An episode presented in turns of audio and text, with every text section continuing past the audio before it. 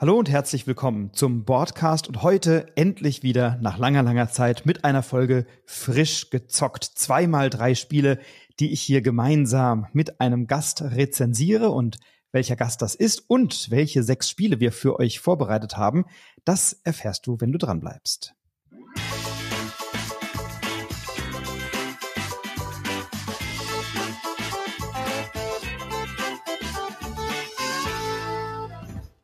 Ja, und lange war es still um ihn. Er war beschäftigt zwischen Zugspitz, Marathon, Berlin-Con und Urlauben. Und was ist dann schon ein kleiner Podcast, wenn die große weite Welt ruft? Umso mehr freue ich mich, dass er wieder hier ist. Hallo Stefan. Stefan Hanf, da ist er wieder.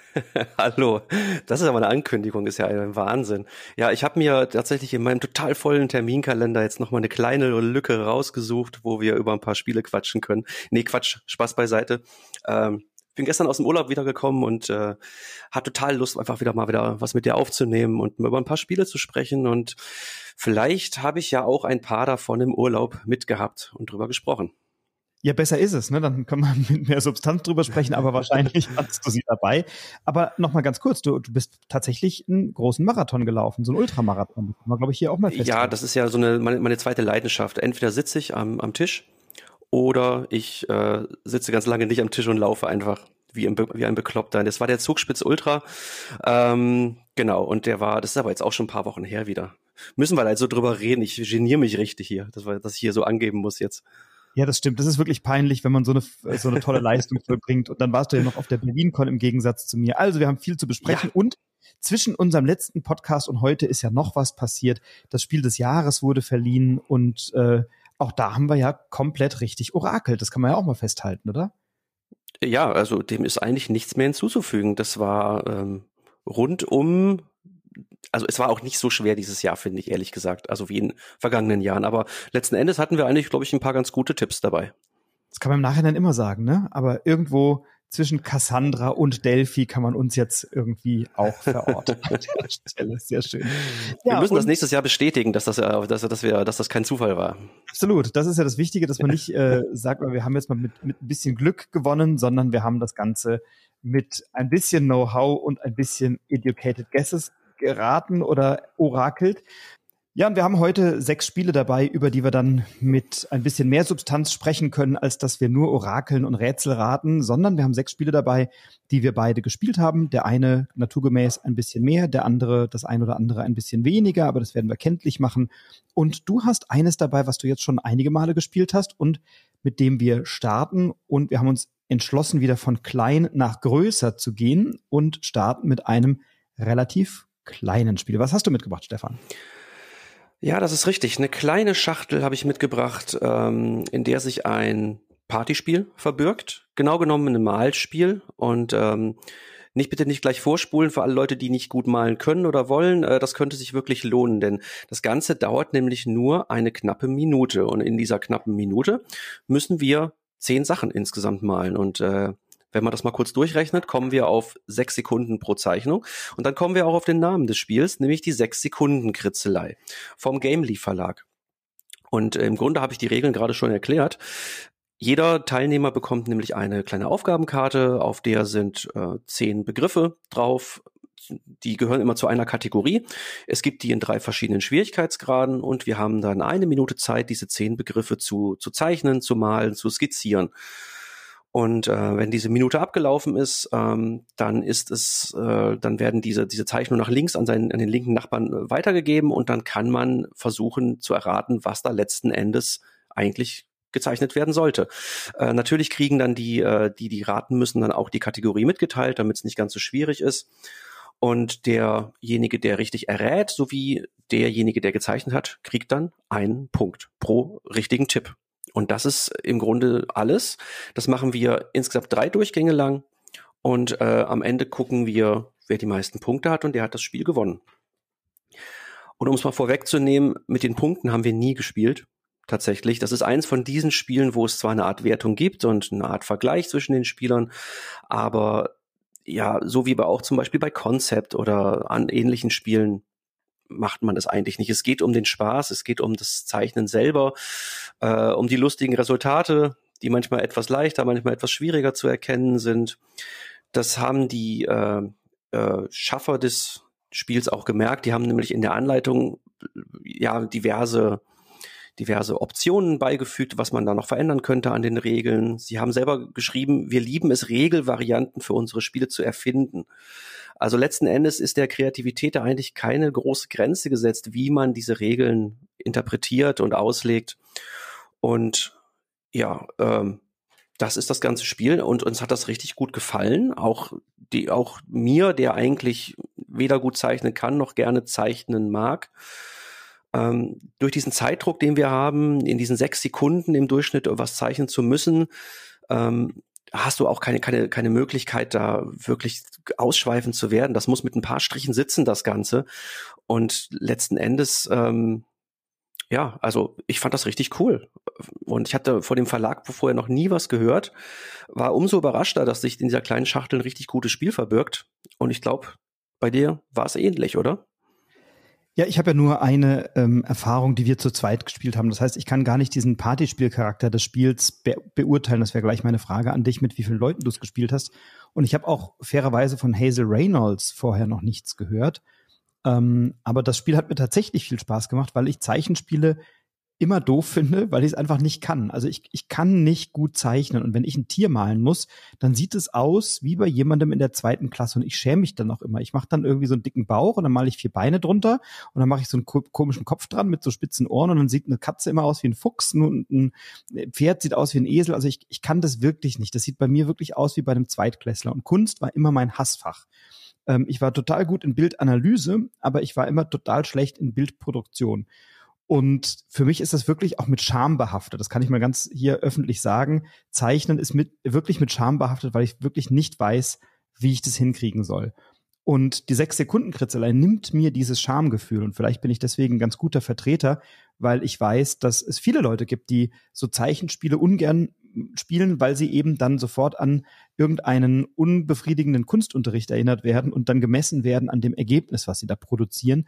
Und das habe ich immer wirklich gehasst, weil da gab es natürlich immer ganz tolle Leute, die ganz viel toller zeichnen konnten als ich. Und bei der sechs Sekunden Kritzelei hast du ganz wenig Möglichkeiten, ein schönes Bild zu malen oder ein ausdrucksstarkes Bild oder eine Skizze, sondern du hast wirklich ja nur sechs Sekunden und, und machst da ein paar Striche und hoffst, dass du damit irgendwie einen guten Hinweis gibst. Und genau das, dieser leichte Zugang, dieses befreit von jedem Schamgefühl, befreit von jedem Druck, etwas Gutes abliefern zu müssen, hat es für mich zu einem zu einer schönen und positiven Erfahrung werden lassen. Und ich habe es jetzt mit dir nur zu zweit gespielt ähm, und da hatten wir viel Spaß. Wir haben so vier fünf Runden gespielt an dem Abend mit verschiedenen Schwierigkeitsstufen, um da mal reinzukommen. Hast du es denn mit mit größeren Gruppen auch gespielt oder was was waren die Gruppengrößen, mit denen du es gespielt hast? Ist das dann ähnlich? Ja, wir waren zu viert. Äh, das war die größte Gruppengröße, aber ich habe eigentlich keinen großen Unterschied bemerkt. Letzten Endes ähm, geht es um den Spaß, das äh, einfach zu erkennen. Wir, wir haben die auch nicht nach links weitergegeben, die Zeichnung, sondern wir haben die dann in die Mitte gelegt und da durften alle mal mitraten, was das denn sein könnte. Äh, das ist einfach viel, viel lustiger, weil du willst ja auch sehen, was die alle gemacht haben. Du willst ja nicht nur von deinem rechten Nachbarn die Zeichnungen sehen. Und ähm, ja, du hast ja schon gesagt, durch diese sechs Sekunden, du hast ja auch gar keine Zeit, da irgendwie ja, großartige Details zu malen. Letzten Endes ist die, ähm, die Qualität und die Detailtreue äh, bei allen doch irgendwie so ein bisschen gleich, egal ob jemand gut oder schlecht zeichnen oder malen kann. Und das mochte ich auch wahnsinnig gerne, weil ich bin nämlich genauso eine, so eine Niete wie du, was das Thema angeht. Und ja, das, und deswegen hat mir das wahnsinnig gut gefallen. Ich kann mal kurz sagen, diese, ja, diese Kategorien oder diese Schwierigkeitsgrade, äh, die, da lässt sich halt auch noch was anpassen. Wir haben es halt auch mit, äh, mit unseren Kindern gespielt und ähm, unsere Tochter, die ist, die ist elf und ähm, die haben wir dann eben die etwas leichteren Karten gegeben. Da hast du dann Kategorien wie zum Beispiel Gemüse oder Obst. Dann musst du beim Gemüse einen Kürbis malen oder Erbsen, Kartoffeln. Äh, du hast Landschaften als Kategorie, wo du dann Berge, Hügel, Wälder, Klippen, Dschungel malen musst. Äh, bei den Kniffligen wird es dann schon mal etwas, etwas schwieriger, logischerweise. Da gibt's dann Dinge für den Campingtrip zum Beispiel. Dort musst du dann Zelte oder Taschenlampen malen. Ja, und bei den total verzwickten ist die Kategorie unter Umständen trotzdem eine leichte, wie jetzt zum Beispiel Essen. Aber das Essen, was sich da verbirgt, ist nicht ohne zum Beispiel die Fischsuppe oder die Erdnussbutter. Und dann mal mal in sechs Sekunden eine Erdnussbutter. Da musst du schon ein bisschen um die Ecke denken, auch tatsächlich. Und recht kreativ werden in der Kürze der Zeit. Und insofern kann sich jeder seinen Schwierigkeitsgrad raussuchen, den er für sich selber auch für angemessen hält. Und du hast ja gesagt, du bist durch Zufall auf das Spiel aufmerksam geworden. Weißt du noch, in welchem Zusammenhang und wo? Ah, über irgendeinen Blog, ich weiß es nicht mehr genau. Irgendjemand hat es erwähnt und mich hat das sofort angesprochen. Das Schachteldesign hat mich angesprochen und ähm, ich könnte es nicht mehr sagen tatsächlich. Okay. Ja, dann ist das doch die sechs Sekunden Kritzelei. Ja, es gibt noch was, was ich noch zu sagen möchte. Und oh, zwar, äh, du hast gerade über die ähm, Hazel Reynolds, die Autorin, gesprochen. Ich habe mhm. nämlich da mal recherchiert. Äh, ich kannte sie auch nicht. Ich habe nämlich im Schachtelboden noch was entdeckt. Wenn man die ganzen Karten rausnimmt, ähm, gibt es nämlich einen Hinweis darauf, was der Verlag eigentlich noch so nebenher macht. Und zwar ähm, steht hier sowas wie äh, wusstet ihr, dass wir zehn Prozent unseres Gewinns an Wohltätigkeitsorganisationen spenden, dass wir jedes Jahr Tausende unserer Spiele einem guten Zweck spenden. Und ich habe dementsprechend mal auf der Homepage ein bisschen recherchiert zu dem Verlag und ich war richtig begeistert. Ich habe mich da, glaube ich, 20 Minuten durchgelesen. Letzten Endes ist es so, wie äh, wie es da in der, im Schachtelboden steht. Dieser Verlag ist 2015 gegründet worden, eben von der Frau Reynolds. Die hat ein Spiel erfunden, das heißt Randomize, hat äh, um das zu vertreiben, eben diesen, diesen Verlag gegründet und hat von vornherein gesagt, ich spende zehn Prozent des Gewinns. Grundsätzlich immer. Das waren am Anfang knapp 500 Pfund. Mittlerweile sind da wohl insgesamt über 100.000 Pfund zusammengekommen über die Jahre. Äh, die gehen an äh, wohltätige Zwecke, vor allen Dingen nach Afrika, nach Uganda. Und äh, zeitgleich haben sie auch, ja, sie sagen selber tausende Spiele gespendet an Schulen und Kindergärten in England, weil das ein englischer Verlag. Und was sie auch noch tun, ist, dass sie für jeden Baum, den sie quasi für ihre Spiele ver verwerten, zehn neue pflanzen. Gleichzeitig kommen sie komplett ohne Plastik aus, ohne Kunststoff, also alles nur aus Pappe und Papier. Und ich finde, das muss man einfach auch mal erwähnen an der Stelle. Ich finde das extrem löblich und es hat mich richtig begeistert, das zu lesen.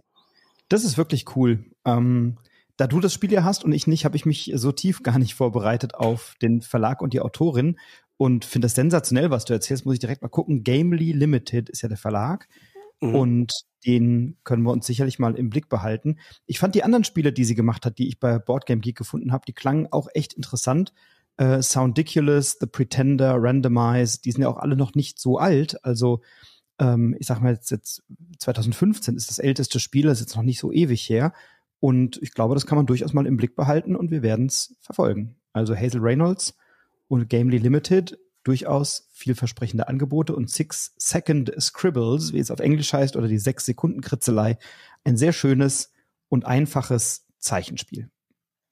Großartig. Vielen Dank fürs Mitbringen und fürs Vorstellen.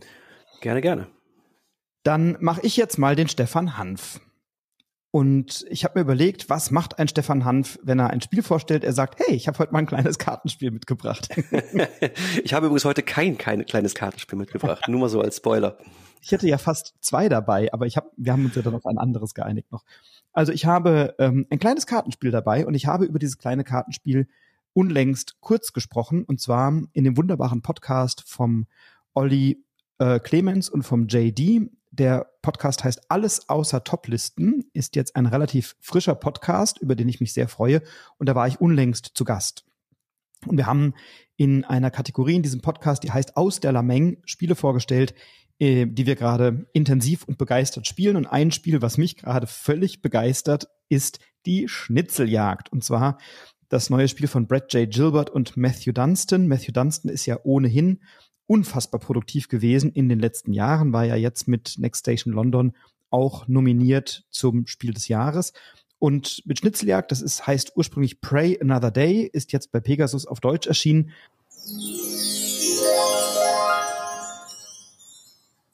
Ja, hier hat sich leider ein kleiner Fehlerteufel eingeschlichen, den ich zu entschuldigen bitte. Schnitzeljagd ist natürlich in der Edition Spielwiese erschienen und wird von Pegasus vertrieben. Den kleinen Lapsus möge man uns bitte kurz verzeihen. Sorry.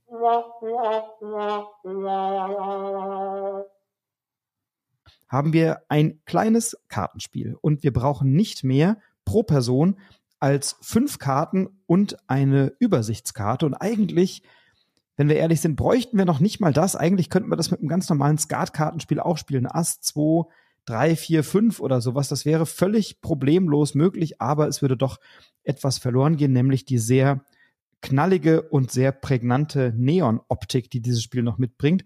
Und es würde noch etwas verloren gehen, nämlich die sehr schönen und sehr äh, kunstvollen, wie ich finde, Illustrationen. Worum geht's bei diesem Spiel? Das Spiel ist, also die Illustrationen sind von Nele Brönner übrigens. Also Nele Brönner hat illustriert. Worum geht's in diesem Spiel? Wir gehen auf die Jagd. Die Jagd heißt, wir haben fünf Karten auf der Hand, von eins bis fünf sind in der Reihenfolge nummeriert. Der Bär, der Wolf, der Luchs, die Eule und die Maus. Und eine Runde besteht immer aus drei Aktionen. Die erste Aktion ist, wir entscheiden uns für ein Tier, was wir ausspielen. Also Bär, Wolf, Luchs, Eule oder Maus und das legen wir verdeckt vor uns hin.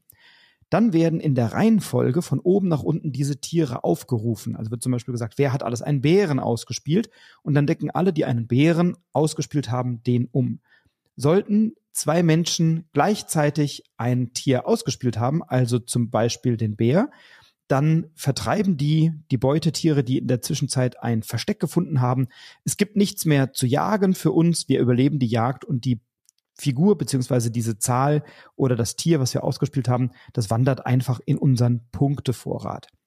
Sollten wir die einzige Person sein, die das aufgerufene Tier ausgespielt haben, dann dürfen wir jetzt ein anderes Tier nennen. Also wenn ich beispielsweise als einziger einen Bären aufgedeckt habe, dann darf ich jetzt entscheiden, möchte ich die Wölfe, die Luchse, die Eulen oder die Mäuse jagen und muss mir jetzt überlegen, was werden wohl meine Mitspielenden ausgelegt haben. Dann sage ich vielleicht am Anfang, na, ich möchte mal die Eulen jagen, weil die bringen ja vier Punkte und dann möchte ich doch alle Eulen erwischen, äh, die meine Mitspielenden ausgelegt haben. Sollte jetzt mindestens einer meiner Mitspielenden eine Eule ausgelegt haben, verdeckt, dann jage ich die und dann werden alle, die eine Eule ausgespielt haben, äh, sind gefressen und scheiden für diese Runde aus und können nicht mehr an der Jagd teilnehmen. Und dann geht's eben zum nächsten Tier, zum Wolf, dann zum Luchs und zu guter Letzt möglicherweise zur Maus. Jeder, der eine Beute gemacht hat und sozusagen die Jagd überlegt, überlebt, der darf nochmal auf eine zweite Jagd gehen. Das heißt, mein Bär, den ich eben ausgespielt habe, der liegt ja jetzt vor mir das heißt, ich muss jetzt einen Wolf, einen Luchs, eine Eule oder eine Maus spielen. Und spätestens jetzt fängt es an, interessant zu werden, weil jetzt haben wir schon möglicherweise Punktekarten vor uns liegen, nämlich entweder die Tiere, die erfolgreich oder auch unerfolgreich gejagt haben oder jene, die in der ersten Runde überlebt haben. Jetzt stell mal vor, möglicherweise hat eine Maus überlebt oder mehrere und mein Bär hat auch überlebt, dann liegt vor mir ja ein Bär mit einer Nummer eins oder einem Punkt und vor dir liegt vielleicht eine Maus mit fünf Punkten. Da muss ich ja in der nächsten Runde schon überlegen, wie schaffe ich es denn, dich punktemäßig zu übertrumpfen, denn wir haben maximal drei Jagden und dann muss ich jetzt überlegen, gehe ich noch mal ein bisschen auf Nummer sicher und spiele vielleicht den Wolf oder den Luchs oder spiele ich vielleicht die Eule. Gleichzeitig muss ich aber davon ausgehen, dass du vielleicht damit rechnest, dass ich die Eule spiele, weil die vier Punkte bringt, um punktemäßig gleich zu ziehen. Ähm, oder wenn du den Wolf spielst und ich den Luchs, dann muss ich Angst davor haben, dass du vielleicht den Luchs aufrufst und jagen willst. Also es ist wirklich ein, ich denke, was du denkst, was ich denke, wir nehmen voneinander an, was denn der jeweils andere denkt oder die jeweils andere denkt. Und dann äh, spielen wir diese Karten verdeckt aus und dann geht eben jeweils diese Jagd los. Und das ist ein Spiel, das in seiner Schlichtheit für mich völlig unschlagbar ist, weil wir machen nichts anderes als eine Karte verdeckt hinlegen, eine Annahme treffen, was könnten die anderen gespielt haben, dann vermuten, was das ist, das laut aufsagen und alle, die erwischt worden sind, scheiden aus, alle, die nicht erwischt worden sind, können weiterjagen. Nach drei Jagden bekommt diese Person, also bekommen alle Personen, die überlebt haben, einen Futtermarker und die Person, die die meisten Punkte gesammelt hat, bekommt einen weiteren, also insgesamt zwei. Und wer nach mehreren Durchgängen zuerst fünf Futtermarker gesammelt hat, der hat dieses Spiel gewonnen. Und ich liebe dieses Spiel, weil es so wahnsinnig schlicht ist, so wahnsinnig schnell erklärt ist, weil man so einen herrlichen Trash-Talk am Tisch hat. Also ich behaupte jedes Mal, wenn ich da was hinlege, behaupte ich so, ja, ich lege jetzt natürlich hier den Lux aus, Stefan, ne? Und manchmal liegt dann da ein Lux ähm, und manchmal liegt natürlich auch keiner da. Und dann versuche ich immer, meine Gegenüber mit ein bisschen Dummschwätzen und Trash-Talk abzulenken oder in die Irre zu führen und gleichzeitig versuchen das natürlich alle anderen bei mir auch. Und dadurch entsteht, wie ich finde, am Tisch eine sehr schöne Dynamik und eine sehr schöne Leichtigkeit in der Frage, wer macht am meisten und am schnellsten Beute. Ähm, ja, das vielleicht mal so ganz allgemein, bevor ich ein bisschen in die Details noch gehe. Ähm, wie ist es denn bei dir angekommen, die Schnitzeljagd? Bist du genauso begeistert oder eher ein bisschen reserviert? Also Ich würde ganz, ganz kurz gerne über die Optik noch sprechen. Äh, du hast ja gesagt, knallige Farben, alles so ein bisschen neonmäßig. Ähm, ich glaube, dieses Design spaltet. Äh, ich bin einer derjenigen, die es sensationell finden. Ich finde es großartig. Ich mag es, wenn Verlage sich da was trauen ähm, und was und nicht diesen Einheitsbrei, nenne ich es mal, ähm, kreieren. Also Optik finde ich überragend hohen Wiedererkennungswert. Spielerisch kann ich. Äh, wie, wie ja. heißen diese Pop-Art-Kunst oder sowas, ne? Also die, das sieht sensationell aus, finde ich auch. Ja. Ja, ist toll, wirklich. Ähm, Spielerisch kann ich eine kleine Anekdote liefern. Äh, das ist nämlich äh, auch auf unserer Reise dabei gewesen. Wir hatten ähm, äh, einen kurzen Zwischenhalt in Bremerhaven für eine Nacht und du hattest mir ja schon vorgeschwärmt von dem Spiel und ich wollte es unbedingt dabei haben, hatte es aber nicht mehr daheim bekommen. Im örtlichen Spielehandel hatten sie es noch und ich bin kurz vor Toresschluss noch reingeprescht, habe gesagt, habt ihr dieses Spiel da? Und sie haben es irgendwo aus dem Lager geholt, weil es gerade erst eingetroffen war. Ich habe es mitgenommen ins Hotel und direkt meine Familie gezwungen, mal eine Runde zu spielen. Äh, ich habe es erklärt, eine Runde gespielt und es hat mir auf Anhieb richtig gut gefallen. Ich musste dann noch mal runter zur ähm, Rezeption, fünf Minuten weg und habe gesagt, komm hier, mach doch weiter und spielt noch mal eine Runde ohne mich. Als ich dann wieder zurückkam und im Flur war, hörte ich ein Johlen durch das halbe Hotel von meinen Kindern und meiner Frau und wusste in dem Moment, okay, ich glaube, das kommt ganz gut an. Und das hat sich eigentlich auch so fortgesetzt dann erstmal. Du hast ganz richtig gesagt, diese Einfachheit macht's genial. Ähm, es ist super schnell erklärt. Ähm, es sind immer interessante Entscheidungen zu treffen. Manchmal scheidet man früher aus. Ja, das ist dann ein bisschen ärgerlich, aber dadurch, dass die Runden so schnell rumgehen, stört das überhaupt nicht. Und es ist auch lustig mit anzusehen, wie die anderen dann sich dann schlagen in den darauf folgenden Runden, bis man wieder selber einsteigen kann. Bei uns ein voller Erfolg, auf jeden Fall. Ich habe es bisher noch in keiner anderen Runde gespielt. Jetzt zum Negativen. Ich habe allerdings auch festgestellt, dass es sich zumindest in der gleichen Runde relativ schnell abnutzt tatsächlich. Wir haben es am Anfang sehr oft gespielt und irgendwann hatten wir den Punkt erreicht, wo wir auch alle so der Meinung waren, lass mal, es ist dann doch irgendwie immer so ein bisschen das Gleiche. Und wir werden es jetzt mal eine Weile wieder liegen lassen, holen es dann vielleicht einem Vierteljahr wieder raus und dann wird es wieder großartig. Das weiß ich. Und ähm, mich hat's sowohl von der Spielmechanik als auch vom Spielgefühl so ein bisschen an Skull erinnert. Ich weiß nicht, ob du das kennst mit den Bierdeckeln. Mhm. Auch da hast du immer dieses Mindgame. Was tut er? Oder was denkt er, was, was ich jetzt denke, was er tun könnte oder sie? Und das ist, hat bei uns exakt den gleichen Effekt gehabt. Wir haben das auch rauf und runter gespielt und brauchten dann einfach irgendwann eine Pause damit es seinen Reiz wiederfindet oder auch behält auf lange Sicht.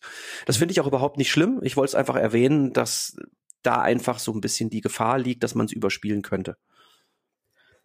Also Skull habe ich nicht gespielt, aber den Vergleich habe ich jetzt schon zweimal gehört. Insofern sollte ich das unbedingt mal nachholen, denn äh, da mir ja eben Schnitzeljagd sehr gut gefällt und wenn euch das oder mehrere das an Skull erinnert, könnte das ja ein Titel sein, der mir auch gut gefällt. Ähm, das wird hab, dir gefallen, bin ich mir sicher. Sehr schön. Ähm, ich habe es jetzt also in wirklich verschiedenen Runden gespielt und zwar in allen Konstellationen, zu zweit, zu dritt, zu viert und zu fünft und das auch mehrfach.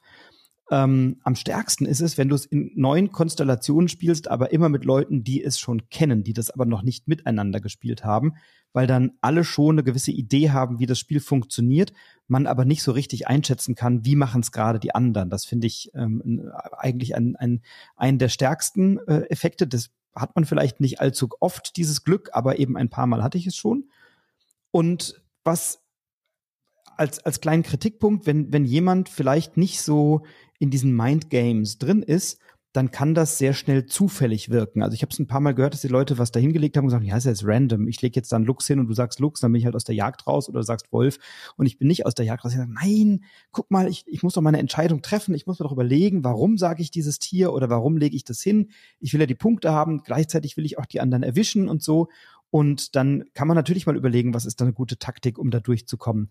Ähm, lege ich in der ersten Runde den Bär, damit ich mit einer hohen Wahrscheinlichkeit was jagen kann. Wenn aber andere diesen Bär auch legen, dann kann ich eben genau gerade nichts jagen und dann bin ich halt eben äh, für die Nummer mit einem Punkt abgestraft und habe eine sehr starke Karte verspielt.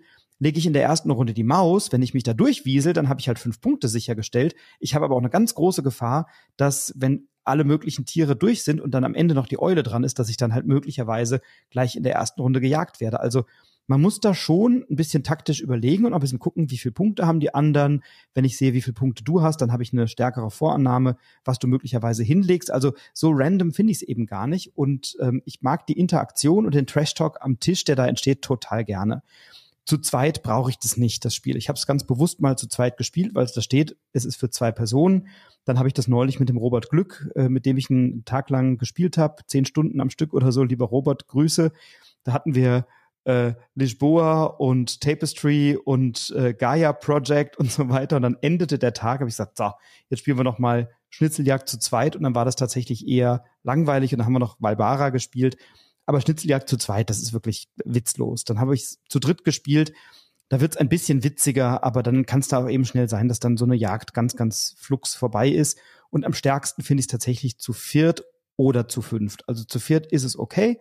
Zu fünft hat's aus meiner Sicht den stärksten Reiz und, und dann ist so die Interaktion und die Kommunikation miteinander ähm, am deutlichsten. Aber dabei entsteht wirklich eine starke Interaktion, weil man ärgert sich kurz und man kann ein bisschen schadenfroh sein, wenn ich jemanden gejagt habe. Ich kann mich freuen, wenn ich mich vielleicht mal mit irgendeinem Tier so ein bisschen durchgewurstelt habe und so. Und das sind Elemente, die ich in Spielen ganz gerne mag, weil sie starke Emotionen hervorrufen, weil ich taktisch überlegen muss, dabei eine sehr leicht zugängliche Spielregel habe und ein sehr einfaches Spielprinzip und einen ganz leicht erklärten Spielablauf.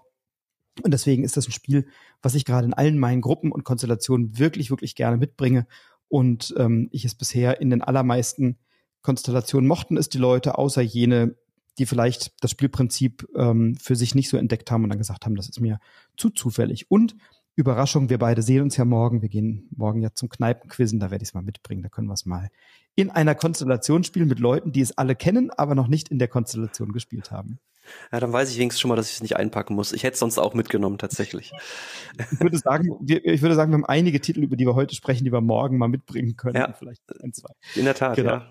Gehen wir jetzt zum Chris Gräf nach Koblenz zum Irish Pub, äh, zum Kneipenquiz. Das ist ja jeden Dienstagabend und da werden wir morgen mal vorbeifahren. Das war Schnitzeljagd, erschienen bei Pegasus Spiele von Brad J. Gilbert und Matthew Dunstan mit den sehr schönen, aber auch vielleicht kontroversen Illustrationen und Grafiken von Nele Brönner. Schnitzeljagd Pray Another Day. Und wir bleiben bei Pegasus, soweit ich das weiß.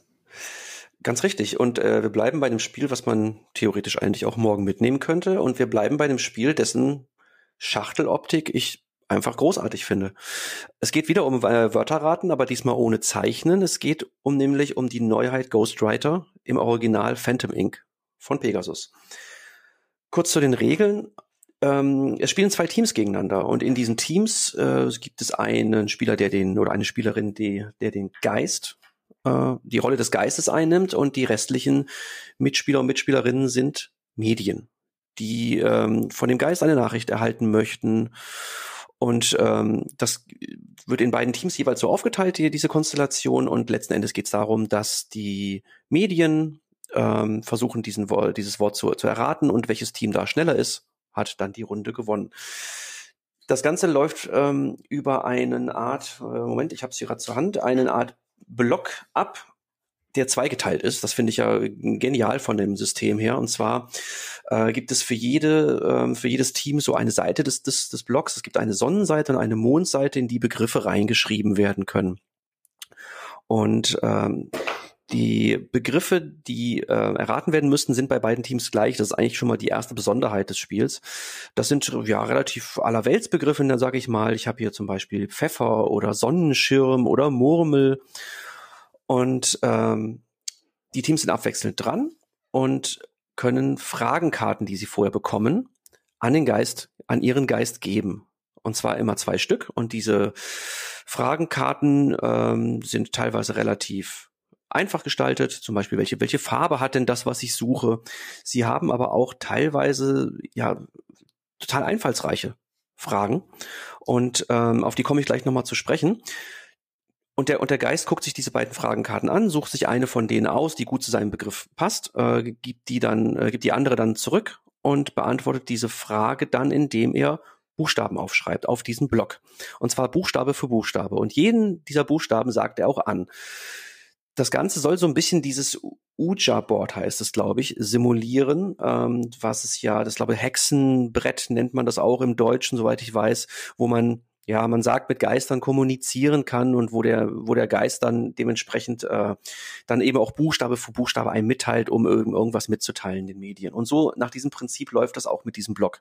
Der Geist schreibt Buchstabe für Buchstabe auf, bis das Team aus den Medien glaubt zu wissen, was er ihnen halt mitteilen möchte. Und in dem Moment sagen sie Silenzio. Das heißt, dort steht dann, wenn ich die Frage stelle, welche Farbe hat denn das, was ich suche, äh, vielleicht ein G, vielleicht warte ich auch noch einen Moment und dort steht noch ein R und in dem Moment kann ich eigentlich schon die Beantwortung der Frage abbrechen, weil wahrscheinlich möchte der Geist mir grün mitteilen. Wenn ich Pech habe, möchte er mir aber grau mitteilen. Das kann natürlich auch sein. Ähm, du versuchst aber natürlich äh, an der Stelle eben möglichst wenig Informationen dem anderen Team zu geben, das die Frage ja gar nicht kennt. Und so ist man abwechselnd dran, dass man eine, eine Frage stellt ähm, die zweite Möglichkeit, die man hat, ist, dass man eben versucht, diesen Begriff zu raten. Und dann machen die Medien das Ganze nämlich umgekehrt. Sie schreiben einen Lösungsbegriff, von dem sie glauben, das ist der richtige Begriff auf, Buchstabe für Buchstabe, und der Geist gibt für jeden Buchstaben sein Okay, indem er zweimal klopft. Oder er hält sich den Finger an die Lippen als Zeichen, nee, hier hast einen Fehler gemacht. Äh, und das sind auch an der Stelle schon wieder die ganzen Regeln, die erklärt wurden und ich, äh, die erklärt werden müssen. Und ich habe ja gerade schon gesagt, diese Fragen, äh, finde ich unheimlich originell. Ähm, zum Beispiel, ich habe hier mal so ein paar rausgesucht. Was passiert damit, wenn es im Regen steht? Wäre eine Frage. Das, das kann bei manchen Dingen ähm, völlig deplatziert sein. Aber wenn du sowas hast wie vielleicht äh, Papier oder sowas in der Art, ähm, dann kann diese Frage richtig, richtig viel weiterhelfen. Ich habe ja eine andere, was ist ungefähr gleich gefährlich? Ja, wenn, wenn du dann vielleicht irgendein Tier beschreiben musst, dann kannst du dir ein Tier überlegen als Antwort, was eben vielleicht gleich groß ist oder ja, gleich gefährlich an der, an der Stelle. In welchem Spiel kommt es vor? Hatten wir auch tatsächlich schon mal ähm, als Frage äh, in einer Partie und ähm, dort kam dann die Antwort K-A-C. Soweit kamen wir dann an der Stelle. Ich wusste sofort, was mein Sohn mir mitteilen wollte. Es war nämlich das Spiel Kacke-Alarm. Es ging nämlich am Ende um die Toilette und das war ein richtig guter Hinweis an der Stelle. Ähm, ja, und die, diese Fragen sind einfach großartig. Sie sind nicht äh, banal, nicht trivial und äh, machen total Spaß äh, auszuwählen, aber auch zu beantworten. Und äh, Ghostwriter hat, ist auch bei uns ein richtiger Hit gewesen. Wir haben das zu dritt, zu viert gespielt, ähm, leider noch nicht in größeren Gruppen, ähm, sodass mal mehrere Medien in einem Team waren. Äh, aber selbst zu dritt hat das richtig gut geklappt. Zu dritt ist es so, dass der Geist dann eben für beide Teams die Fragen beantworten muss und das halt natürlich auch möglichst gut und äh, am Ende gewinnt dann der, das Medium, was halt zuerst den, dann den Begriff errät. Aber auch das war richtig toll, weil auch da geht es in meinen Augen wieder mehr um diese Fragen selbst, um das Beantworten der Fragen, um die Kreativität und weniger jetzt um das, äh, um das Betteln gegeneinander der, der Teams. Wie war es bei euch? Ja, du hast es schon gesagt, dass es bei euch total gut angekommen und eingeschlagen ist. Und ich habe auch dieses Spiel vorgestellt in dem Podcast Alles aus der Toplisten beim Olli Clemens, wo wir aktuelle Highlights mal mitbringen sollten, die wir gerade gerne spielen. Und ich hatte eben Ghostwriter dabei, weil es wirklich ein absolutes Highlight gerade für mich ist. Ähm, es ist, also ich bin immer wieder überrascht, auf welche Ideen Autoren, Autorinnen kommen in der Frage, welches, welche Assoziationsweise fällt uns denn noch ein, um uns irgendwie einem Oberbegriff zu nähern? Das ist ja ein Prinzip, was über Just One und so Clever und wie sie alle heißen, eine nicht totzukriegende Spielegattung ist.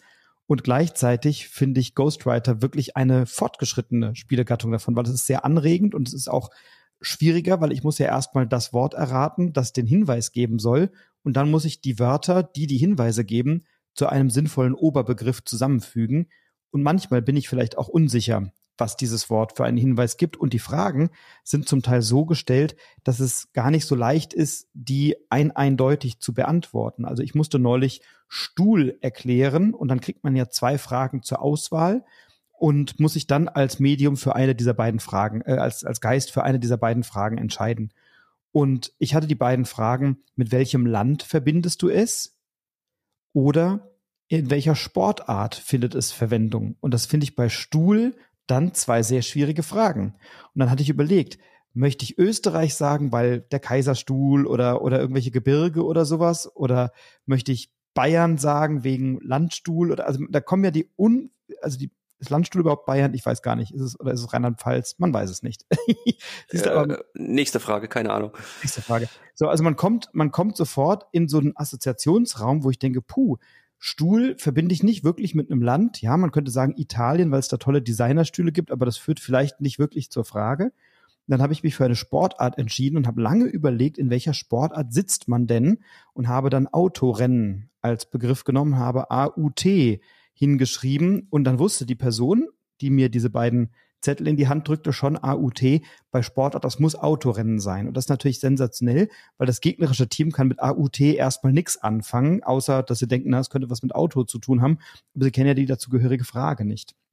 Und über diesen Hinweis Autorennen kommst du aber ja nicht zwingend auf Stuhl. Da brauchst du schon noch ein paar andere Begriffe.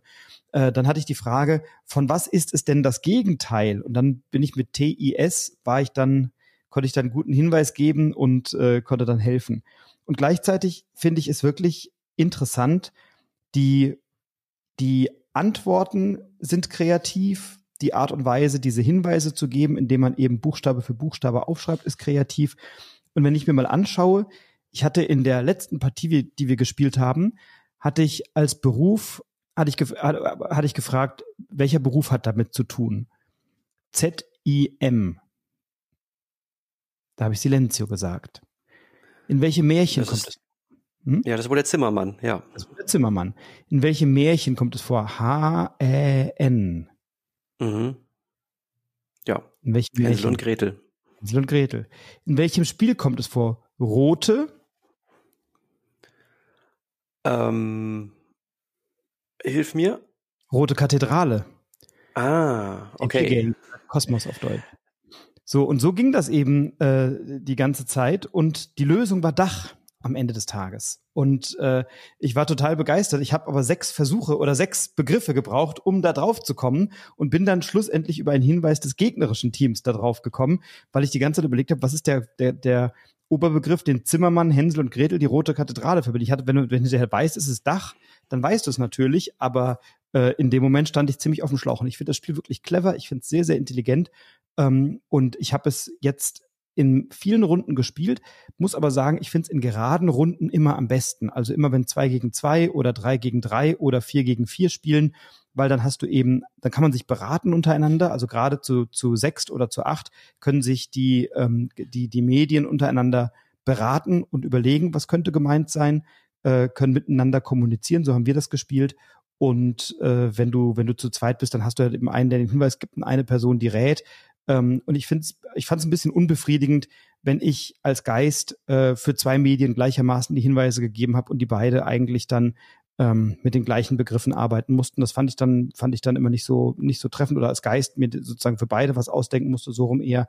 Ähm, deswegen fand ich es in geraden Runden wirklich gut, aber da ist es wirklich ein Spiel, das ist bei mir, bei uns eingeschlagen wie eine Bombe und ich kann gerade auch gar nicht genug davon bekommen, weil es alle kleinen grauen Zellen bei mir anschmeißt und auf eine sehr, sehr angenehme Art und Weise fordert. Ja, du hast ja gerade schon gesagt, es ist wirklich beeindruckend, auf was für Ideen da teilweise noch gekommen wird. Ähm, es ist so naheliegend eigentlich, dass man wirklich einfach Buchstabe für Buchstabe als Lösungsbegriff dort äh, anführt. Aber was das dann nochmal ausmacht, auch die Tatsache, dass ich zwar die Frage des gegnerischen Teams nicht kenne, aber trotzdem aus den Antworten in der Regel oder öfters zumindest mal irgendwas ableiten kann, was mir weiterhilft, finde ich, finde ich großartig. Ich hätte nicht gedacht, dass das funktioniert, auch wenn da so fiese Fragen drin sind, wie zum Beispiel, nenne etwas, ähm, was überhaupt nichts damit zu tun hat, um das gegnerische Team zu verwirren. Gut, wenn man die Karte einmal gesehen hat und kennt, dann, dann, dann kann man sich darauf einstellen, sag ich mal, aber äh, einfach fantastisch. Ich würde einen von, Kritikpunkt von, gerne. Und was ja. ist es das Gegenteil? Ist auch eine geile Frage, weil da kriegst du zwar ja. einen Begriff, aber es ist eben das Gegenteil dessen, was gesucht wird. Das ist mega. Und diese Fragen nutzen sich auch nicht ab. Wir hatten natürlich jetzt schon äh, mehrere Fragen schon, ja, einige Male auf dem Tisch, aber dadurch, dass du immer neue Begriffe einfach hast, äh, das nutzt sich überhaupt gar nicht ab. Aber es gibt einen kleinen Kritikpunkt, den ich noch loswerden möchte. Manchmal waren die Runden einfach zu schnell vorbei. Wenn einfach ein Begriff und eine Frage extrem gut zusammenpassen. Wir hatten eine Runde, in der ich den Begriff oder ich und mein Nebengeist ähm, den Begriff Zauberstab erklären mussten. Und mein Sohn hat mir die Frage gegeben, in welchem Laden kann ich es erwerben? So, und als Harry Potter-affine Familie, habe ich ja eben genau das geschrieben, O Doppel L I. Und in dem Moment wusste er sofort, was gemeint ist. Er hat dann noch abgewartet, was als, äh, als Gegenfrage dann noch kommt oder als Gegenantwort, aber dann war das, das war das Spiel nach fünf Minuten nicht mal vorbei. Das ist dann so ein bisschen schade natürlich an der Stelle, aber ja, lässt sich auch nicht wirklich verhindern. Nee, aber dann nimmst du die nächste Fragenkarte und spielst eine neue Runde. Ja, also ist dann natürlich, so, so haben wir es auch gelöst. So ein Lucky Punch, den hat man halt manchmal, ja. äh, das, das ist dann so. Es gibt ja 52 Objektkarten mit jeweils sechs Begriffen drauf, das heißt 312 verschiedene Begriffe, 102 Fragenkarten. Also bis du da Dinge hast, die sich wirklich doppeln, ähm, das ist selten. Und dadurch, dass die Fragen so gut ausgewählt sind, ähm, ist, ist, muss man aus meiner Sicht oft genug um die Ecke denken, sodass so Partien, die zu schnell vorbei sind, ähm, eher der Seltenheit angehören. Ich hatte das auch schon mal, aber das ist tatsächlich äh, aus meiner Sicht ähm, eher eine Ausnahme als die Regel. Ja, und, und selbst wenn, wenn du keine Begriffe mehr hast, dann nimmst du dir halt Codenames oder Just One und nimmst daraus die Begriffe. Das dürfte sich, also ja, das dürfte kein Problem darstellen. Nö, da fällt einem schon noch genügend ein. Also ich denke, Begriffe kann man sich nicht zu wenig ja. aus. Wir können noch ergänzen von Mary Flanagan und Max Seidman, Seidman, auf Englisch Phantom Inc., auf Deutsch Ghostwriter, erschienen bei Pegasus. Ein und ab zwölf Jahren. Ähm, ja. Das würde ich auch tatsächlich so bestätigen, nach mhm. meiner Erfahrung. Es ist nicht ganz anspruchslos, also man muss schon ein bisschen um die Ecke denken können und ein bisschen Sprachgefühl haben und so und da Lust mhm. haben, sich in so eine Sprach, äh, in so Sprache mit, mit hineinzubegeben. Absolut. Großartig. Dann freue ich mich morgen Abend auf eine Partie Ghostwriter mit dir und mit unbedingt, euch. Unbedingt, unbedingt. äh, lass mal den Chris schön das Kneipenquiz machen. Wir spielen einfach. wir haben ja jetzt auch echt einen Zug, Stefan. Du warst so lange weg. Ja. Und jetzt am Freitag bin ich schon wieder im Urlaub. Also wirklich. Ist ja auch schön leise. Wir stören ja dann auch niemanden dort. Wir stören niemanden. Wir machen einfach schön Silenzio. ja, ich habe ein Spiel, bei dem ich äh, zumindest innerlich ähm, nicht ganz so leise bin. Zumindest seit ich erfahren habe, dass es einen Ohrwurm gibt zu diesem Spiel, nämlich Tipperary. Äh, Tipperary ist ja auch ein Lied, das wusste ich gar nicht, aber nachdem es mir verraten wurde, habe ich mir das Lied natürlich dann angehört und äh, dann äh, hatte ich den äh, habe ich jetzt die ganze Zeit diesen Ohrwurm äh, im Kopf und äh, summe ihn in meinem Kopf hin und her. It's a long way to Tipperary. Und es ist ein Spiel von Günter Burkhardt, was bei Lookout erschienen ist und über Asmodee vertrieben wird. Und wir haben hier ich würde mal sagen, Planet Unknown, das Familienspiel, würde ich es mal überschreiben. Also natürlich ganz anders, aber es gibt eben ein, zwei Gemeinsamkeiten. Ähm, Tipperary ist eine Grafschaft in Irland und in dieser Grafschaft gibt es eine kleine Stadt gleichen Namens und die bauen wir eben auf innerhalb dieses Spiels. Diese Stadt hat grüne Wiesen, sie hat Moore, sie hat Hügel, es sind mystische Steinkreise zu finden, Ruinen.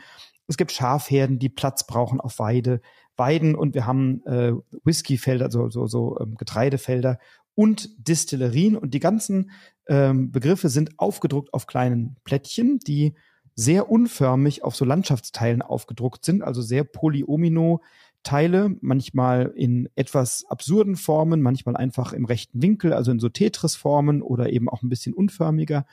Und die liegen dann an einem kleinen Rad und äh, das kennt man aus Planet Unknown, deswegen habe ich diesen Vergleich gerade gezogen.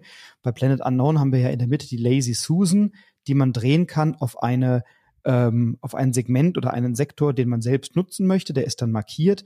Hier bei Tipperary haben wir eine kleine Drehscheibe mit insgesamt fünf verschiedenen Stadtwappen. Das Spiel kann man bis zu fünf Personen spielen. An jedem dieser ähm, Sektoren liegen zwei zufällig gezogene Landschaftsteile und je nachdem, wenn das Glücksrad in der Mitte oder dieser Drehteller, diese Drehscheibe in der Mitte gedreht wird, dann zeigt ja mein Stadtwappen hinterher auf einen dieser Sektoren und dann nehme ich mir eben eines dieser Plättchen heraus, dieser Landschaftsteile und kann das in meinen Heimatort oder an meinen Heimatort in meine Stadt anpuzzeln. Und wie das so ist bei so Legespielen, da gibt's dann eben unterschiedliche Kombinationen, die mir Punkte bringen. Wir spielen das über insgesamt zwölf Runden und das geht wirklich total schnell. Eine Runde besteht darin, die Drehscheibe wird gedreht, ich nehme einen Teil, ich lege das an, fertig ist die Laube. Ähm, Punkte gibt's am Ende einerseits für das größte zusammenhängende Rechteck, also Länge mal Breite in geschlossenen Quadraten. Es gibt Punkte, wenn meine Grafschaft oder meine Stadt komplett umbaut ist, also wenn ich alle Elemente lückenlos oder wenn ich meine Stadt an jeder Kante umbaut habe mit diesen Elementen. Es gibt Punkte für jedes Schaf in der größten Schafherde. Es gibt zusätzlich ein Sonderplättchen, das mir fünf Punkte bringt für die insgesamt größte Schafherde. Dann gibt es noch so eine Wertung, wenn ich eine Distillery an ein Getreidefeld lege, dann kann ich auf so einer kleinen Wertungstafel mit einem Fass nach vorne rücken. Das bringt mir dann bis zu 30 Bonuspunkte. Die hat man eher selten, also so 17 oder 21 Bonuspunkte ist da in meiner Welt üblich. 30 habe ich, glaube ich, erst ein einziges Mal geschafft. Äh, und dann gibt es so Plättchen, auf denen ist einfach ein Steinkreis abgebildet mit Punkten. 1, 2, 3, 4 Punkte, oder ich glaube 1, 2, 3 Punkte sind da aufgedruckt und die geben dann eben Zusatzpunkte. Dann habe ich noch Ruinenfelder, wenn ich drei Ruinen in einer, ähm, in einer senkrechten oder waagerechten aneinandergelegt habe, orthogonal, dann bekomme ich einen kleinen Turm, ein, eine kleine Turmruine, die so 3D-mäßig dann in meine Grafschaft gepuzzelt werden kann. Am Ende des Spiels kann ich damit Lücken füllen. Also wenn ich manchmal diese Plättchen oder diese Landschaftsteile lege, dann entstehen ja mal Lücken, weil ich vielleicht ein Feld habe, was sich nicht so gut aneinander fügt oder weil ich vielleicht etwas zusammenschließen will, was zusammengehört. Und dann entstehen manchmal Lücken und die kann ich mit diesen Türmen auffüllen. Und das kann ich auch, wenn ich Moorgebiete er erstelle aus mindestens zwei Mooren, dann bekomme ich einen Bonusteil oder ein Sonderplättchen, auf denen dann auch nochmal Elemente aufgedruckt sind, die ich dann auch in meine Grafschaft oder in meine Stadt hineinpuzzeln kann. Es gibt auf einigen Plättchen aufgedruckt noch ein kleines Bonusschaf. Das kann ich dann auf eine freie Weide setzen und kann damit meine Schafherde miteinander verbinden. Ähm, das kann ich machen. Und ich kann auf diesen ähm, Bonusteilen, die abgedruckt sind, äh, sind da eben auch manchmal noch diese, ne, eine Distillerie oder eine Ruine oder ein Moor oder sowas. Die kann ich dann auch als Einzelplättchen dann mit hineinbauen. Und das ist in, naja, 20 Minuten ganz easy gespielt, wenn du erfahrene Spielerinnen und Spieler hast. Wenn du Leute hast, die sehr viel grübeln und sich überlegen, wo lege ich jetzt bloß das Teil hin, dann kann das auch mal eine halbe Stunde oder 40 Minuten dauern, aber das habe ich eher selten erlebt. Meistens ist das wirklich auch mit drei oder vier Leuten in 25, 30, 35 Minuten ganz entspannt runtergespielt. Und das Schöne ist, die meisten wollen danach noch eine weitere Partie. Also das ist jetzt erstmal so das, was ich in dem Spiel mache. Dann habe ich noch ein paar Dinge, äh, oder einige Dinge dazu zu ergänzen oder zu sagen. Aber bevor ich das tue, äh, Stefan, du hast es ja auch gespielt, wir haben es zusammen gespielt. Ähm, wie hat dir Tipperary gefallen? Ähm, ja, mit einem Urteil will ich mich ein bisschen zurückhalten, weil ich tatsächlich nur einmal mit dir gespielt habe. Die eine Partie hat mir aber richtig gut gefallen. Ähm, das Spielgefühl, das hast du gerade schon gesagt, so ein bisschen Planet Unknown in, in Mini, das würde ich auch so bestätigen. Ähm, es ist halt bei Weitem nicht so umfangreich, nicht so komplex, nicht so eine Materialschlacht, aber das Ganze funktioniert super. Du hast äh, schöne Entscheidungen zu treffen. Ähm, dieses Rad, was du da in der Mitte drehst, das fand ich so ein bisschen fitzelig. Also ähm, wenn man da nicht aufpasst, dann fliegt einem das so quer über den Tisch, wenn man diesen Zeiger anschubsen will. Äh, nicht, dass es einem vom, in der Runde passiert wäre, nein. Aber ähm, ansonsten war das grundsolide, hat mir großen Spaß gemacht. Ich würde es jederzeit wieder mitspielen. Ja, absolut. Also so wie du es gerade beschreibst, geht es übrigens ganz vielen, mit denen ich das gespielt habe. Ich habe erst mal geguckt, ich habe jetzt 14 Partien Tipperary insgesamt gespielt, in auch unterschiedlichen Konstellationen und von zwei bis fünf Spielenden war da alles dabei und ich bin immer noch an einem Punkt, an dem ich es gerne spiele und auch Leuten gerne vermittle und auch gerne, also Leute kommen und sagen, ach, wollen wir das nochmal spielen? Das war doch so schön und das ist ein wunderbarer Absacker. Ähm, es gibt ein paar Dinge, die ich, die ich ergänzen möchte. Also es ist natürlich einigermaßen solistisch. Das heißt, ich habe mit dem, was du dir da zurechtpuzzelst, so rein gar nichts zu tun. Ich kann dir auch nicht ein Plättchen wegnehmen, wie das bei Planet Unknown ist. Da kann ich ja zumindest gucken, was du gebrauchen könntest und könnte dann die Lazy Susan auf einen Sektor drehen, der mir etwas bringt, der dir aber möglicherweise nichts bringt. Also da habe ich vielleicht noch mal einen anderen Einfluss. Hier ist es tatsächlich sehr vom Zufall geprägt, wo die Scheibe landet und welche Teile ich dann bekomme. Und möglicherweise bekomme ich immer große und unförmige Teile, die zwar viele Plättchen abdecken, aber die vielleicht wenig Boni bringen oder die mir auch nicht so gut ermöglichen, ähm, Lücken zu schließen oder so. Also da, da kann ich manchmal ein bisschen Pech haben mit den Teilen. Oder andersrum ähm, viel Glück haben mit Teilen, die zwar günstig bedruckt sind, aber eben so klein sind, dass sie es mir schwer machen, dann am Ende irgendwie eine, eine große Fläche gebaut zu haben. Also dieses Zufallselement ist vorhanden, ähm, weil zum einen werden ja die Plättchen ausgelost oder gezogen, die dann hingelegt werden, äh, und zum anderen wird dann eben diese Drehscheibe äh, gedreht. Die Drehscheibe selber hast du schon angesprochen, ja, die ist ein bisschen fitzelig und die muss man immer festhalten und dann drehen. Und ähm, am Anfang fand ich die immer so ein bisschen schwergängig, bis wir dann mal diese, diese ähm, ähm, na, Verbindung da gelockert haben, damit, also damit diese Plastikverbindung, diese Plastiknupsis, haben wir gelockert, damit es ein bisschen besser flutscht. Ähm, aber ja, dann, äh, wenn man das weiß, hält man die einfach fest und dreht dann. Das Spiel als solches ist natürlich auch nicht 100% innovativ, weil Iterationen davon haben wir schon ganz, ganz viele gesehen. Ähm, was mir aber gut gefällt an dem Spiel ist wirklich der Spielspaß. Ich habe Lust, immer wieder zu gucken, worauf optimiere ich denn jetzt? Gehe ich jetzt mal auf eine besonders große Schafherde? Gehe ich mal auf ein besonders großes Rechteck? Ich habe noch nicht das Gefühl, ich habe da alles ausgekostet oder ausgenutzt. Ich habe immer noch den Anspruch, ich möchte bei dieser Whisky-Wertung oder Distillery-Wertung, möchte ich mal auf 30 Punkte kommen. Das ist mir tatsächlich bislang noch nicht gelungen. Ähm, was mir gut gefällt, ist es total schnell erklärt. Der Zugang ist leicht, es ist einstiegsfreundlich, es ist nicht kompliziert, es ist familienfreundlich. Ähm, und wenn ich das mit Leuten spiele, ganz viele von denen, mit denen ich das spiele, die sagen, also ich bin immer der Typ, der neue Spiele mitbringt und dann, und dann schreiben die sich das hinterher auf eine Liste und kaufen sich das dann manchmal. Und dann freue ich mich immer, wenn ich wieder ein Spiel mitgebracht habe, was Leuten so gut gefällt, dass sie sich dann hinterher selber besorgen. Und Tipperary ist ein Spiel, das ist schon auf ganz vielen Listen oder Einkaufszetteln oder in Warenkörben gelandet, nachdem es Leute mit mir gespielt haben und sowas freut mich dann immer. Ich habe ähm, bei, bei äh, Planet Unknown ist es ja so ein bisschen diese, äh, diese Kennerspiel-Ecke mit, mit äh, Tech Tree, den, die ich habe. Das ist dann eher die komplexe Variante.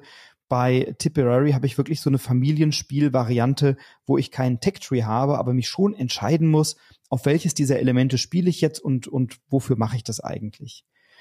Ähm, es gibt so zwei, drei Minuspunkte bei dem Spiel. Also zum einen finde ich sehr unübersichtlich. Auf einigen Plättchen sind die Schafe kaum zu sehen. Die werden also permanent übersehen. Ich habe dann so ein Plättchen in der Hand und dann stelle ich irgendwie zwei Runden später fest, ach guck mal, da ist ja ein Schaf aufgedruckt, weil das ist so ganz klein äh, in die Ecke gedruckt.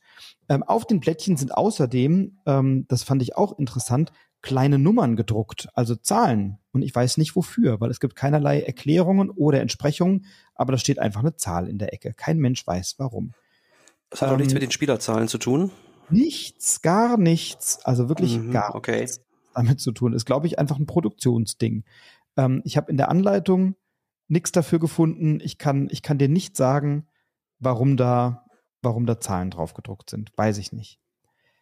Ähm, und eine Sache, die wurde ja, die wurde ja sehr oft kritisiert in ähm, allen möglichen Blogs und Podcasts und so schon, nämlich die Größe des Beutels. Also dem Spiel beigefügt ist ein Stoffbeutel, in dem man diese Plättchen zusammenlegen kann. Ähm, und ich habe mir, ich habe bei Lookout mal nachgefragt, warum das so ist, denn äh, nachdem sich alle darüber aufregen und sagen, wie blöd sind die denn? Da ist ein kleiner Beutel, macht ja gar keinen Sinn, wenn ich da die Plättchen reinstopfe, kann ich gar nicht mehr mischen. Ähm, und ich habe von Lookout eine relativ nachvollziehbare Antwort bekommen. Es war einfach ein Fehler. Menschliches Versagen war die Antwort, denn sie haben natürlich die Original oder eine richtige Beutelgröße bestellt. Der, der Ursprungsbeutel sollte die Größe haben wie äh, Isle of Sky von, von Pfister und Pelikan. Ähm, und äh, da ist ein großer Beutel, ein riesengroßer Beutel drin. Der hätte für das Spiel wunderbar gepasst. Leider gab es wohl bei, dem, bei der Produktion einen Lieferengpass. dann hat die ähm, Produktionsfirma angerufen, die Fabriken hat gesagt, wir haben einen Lieferengpass bei den Beutel, wir hätten aber hier noch ein paar tausend Ersatzbeutel. Wollt ihr die einfach nehmen? Die sind ein bisschen anders. Und dann hat jemand ähm, im Verlag entschieden, sagt, ja komm, dann nehmen wir lieber, bevor wir gar keinen Beutel haben, nehmen wir lieber die, denn ähm, Tipperary musste zur UK Games Expo fertig sein. Das war da angekündigt, das musste fertig sein und die mussten einfach fertig produzierte Spiele dort vorlegen und haben gesagt, wir können uns jetzt keinen Lieferengpass von ein paar Wochen leisten, bis die neuen Beutel in der Größe da sind. Beim Nachbestellen war aber so ein Druck, dass die gesagt haben, wir haben dann nicht nach der Beutelgröße gefragt. Wir haben einfach gehört, es gibt eine Ersatzmenge, sind davon ausgegangen, dass das dann schon die richtige Größe ist und haben dann hinterher erschrocken festgestellt, die sind ja viel, viel kleiner. Und dann gab es jetzt zwei Möglichkeiten entweder äh, hätte es die Möglichkeit gegeben, alle Spiele nach der UK Games Expo wieder äh, zu Lookout in die Fabrik liefern zu lassen, von Tausenden von Spielen die Plastikfolie abzumachen, einen neuen Beutel hineinzulegen und wieder neu zu folieren. Und haben sie gesagt, also ähm, bei aller Liebe, Nachhaltigkeit ist uns schon auch wichtig, bevor wir jetzt von ein paar tausend Spielen die Folien abreißen, neue Beutel reinlegen und alte Beutel wegschmeißen und wieder neue Folie drum packen lassen wir es, wie es ist, denn fairerweise ist der Beutel an der Stelle ja nicht spielentscheidend. Ich glaube, alle Spielenden, die Tipperary auf dem Tisch haben, haben sich dafür entschieden, diese Plättchen in den Schachteldeckel oder in den Schachtelboden zu legen und da liegen die auch ganz gut. Dann gucke ich einfach nicht hin und ziehe da irgendein Plättchen raus, da brauche ich gar keinen Beutel für. Und ähm, das war letztendlich der Kompromiss oder die Entscheidung, von der Lookout gesagt hat, ja, so richtig optimal ist es nicht. Wir haben uns das anders gewünscht, aber jetzt ist halt eben in dieser Auflage ein zu kleiner Beutel dabei, denen ist das selber unangenehm und ein bisschen peinlich, aber sagen, naja, sowas passiert halt auch mal. Na, also würde ich. Weißt du, was ich total spannend finde, tatsächlich? Du hast gerade da gesagt, ähm, der Verlag hat gesagt, dass das ähm, ein, ein Versehen war, dass das so nicht beabsichtigt war. Ich musste eben bei der Beschreibung dieses Problems an ein Spiel denken, wo ich äh, vor Jahren auch mal mitbekommen habe, dass es da auch ein Produktionsversehen gab. Und zwar geht es da um Nussfjord. Dort sind nämlich so kleine, winzige Pappmünzen dabei, die wirklich, die sind Stecknadelkopf groß. Und ich habe mir damals schon gedacht, das kann nicht deren Ernst sein, dass das jetzt diese eine Münzen sind. Ja, das, und siehe da, ist es auch Lookout. Ich will jetzt wirklich kein Verlagsbashing betreiben, aber ich habe damals schon mitbekommen, dass das wohl auch irgendwie ja, da muss jemand wahrscheinlich ähm, in Photoshop oder wo auch immer das äh, am Computer erstellt wird, aus Versehen das Ganze runterskaliert haben von der Größe her. Ähm, aber sowas passiert einfach. Und ja, es fiel mir nur gerade so ein. Ja, du, das, ich meine, Nussfjord ist sechs Jahre her, da kann man sich auch fragen, sind die handelnden Personen überhaupt noch die gleichen? Ich glaube, das ist von 2017 oder so, ne? Wenn ich, oder so, also glaube ich, ne? 2017? Nussfjord? Ja, so, es kommt ungefähr hin, ja. Hm. Also dann sind wir da jetzt vor sechs Jahren, da weiß ich gar nicht, ob das die gleichen Personen sind. Ja. Äh, und natürlich ist sowas ärgerlich. Ich will jetzt mal dem Verlag unterstellen, dass die sich dann schon Gedanken gemacht haben und überlegt haben, was machen wir? Nehmen wir jetzt das Bashing in Kauf oder nehmen wir jetzt hier äh, tausende von Spielen, die wir aus der Folie ausräumen müssen? Ich kann das dann schon nachvollziehen, wenn sagen, ja, das ist ärgerlich und das ist nicht das, was wir wollten. Ähm, aber so Fehler passieren und sind dann ein Stück weit irgendwie auch menschlich. Und mir war es einfach wichtig, mal nachzufragen, wie das denn jetzt zustande kam, weil ich kann mir halt auch nicht vorstellen, dass die zu blöd sind und so einen kleinen Beutel bestellen und sagen, ja, wird schon irgendwie passen. Ähm, und so kann ich es zumindest annehmen. Ich finde es dann immer noch ein bisschen schade, dass dann halt ein falscher Beutel drin liegt, aber es gibt wirklich Schlimmeres im Leben und da muss man dem Verlag auch mal zugute halten, dass an so einem Spiel ja doch viele Menschen mitwirken und dann trifft jemand unter dem Zeitdruck eines Liefertermins oder einer, einer Messe, einer UK Games Expo, das ist jetzt auch keine unwesentliche Messe, trifft dann halt eine Entscheidung und sagt, ja komm, Ersatzmenge nehmen wir, Attacke, los, los, Hauptsache das Ding wird fertig und dann fragt keiner nach, wie groß sind eigentlich die Beutel, dann stehst du da auf der UK Games Expo, packst dein Spiel aus voller Vorfreude oder dein Musterexemplar, was dir dann zugeschickt wird und denkst du, oh Gott, wir haben ein Problem. Und dann kann ich schon vorstellen, dass da intern auch mal äh, kritische Worte gewechselt werden, aber ähm, finde, es gibt wirklich Schlimmeres im Leben als ein zu kleiner Stoffbeutel bei Tipperary. Das würde ich auch absolut unterstreichen. Und zur Ehrenrettung zum Nussfjord-Thema, äh, Sie haben in den, in den Erweiterungen dann Metallmünzen beigelegt und das hat mehr als entschädigt. Mich hat es generell nicht so gestört tatsächlich, aber das war dann schon aller Ehren wert. Ja, und also man kann hier wunderbar, also das Spiel nimmt überhaupt gar keinen Schaden davon, wenn diese Lege, diese Plättchen dann im, im Schachteldeckel oder Schachtelboden liegen. Äh, und wer einen Stoffbeutel braucht, den gibt's halt für 1,50 Euro auch irgendwo zu kaufen. Äh, wer dann sagt, ohne diesen Stoffbeutel kann ich dieses Spiel nicht spielen. Es ist unspielbar. Im Gegenteil, ich finde, das Spiel ist sehr schön gestaltet. Es ist sehr ähm, zurückgenommen. Es ist alles ein bisschen klein, also es könnte aus meiner Sicht alles ein bisschen größer sein. Ähm, und es hat die, äh, man, man erkennt relativ gut, äh, das Spielmaterial ist von Clemens Franz gestaltet, also das, äh, den, den, den Stil erkennt man schon ganz gut. Ähm, was, was ich ein bisschen lästig finde, sind diese 3D-Türme, weil man die immer wieder neu zusammenpuzzeln muss. Und dann stehen die so windschief da äh, vor dir rum. Und dann ist so ein, so ein völlig überproportionierter Rundenanzeiger, das ist einfach so ein Fluss, über den du so ein Whiskyfässchen laufen lässt, der ist dann riesengroß und liegt dann da so nebendran, was heißt riesengroß, aber im Verhältnis zum Rest des Spiels ähm, unnötig groß, würde ich sagen, aber nichtsdestotrotz, Tipperary ist wirklich ein Spiel, ich habe noch wirklich mit keinem gespielt, der gesagt hat, ja, fand ich jetzt nicht so doll oder hat mich irgendwie gelangweilt. Und in all diesen Partien ähm, ist es in den seltensten Fällen bei einer, bei einer Partie geblieben. Die meisten sagten, komm, wir machen noch eine zweite oder vielleicht sogar noch eine dritte.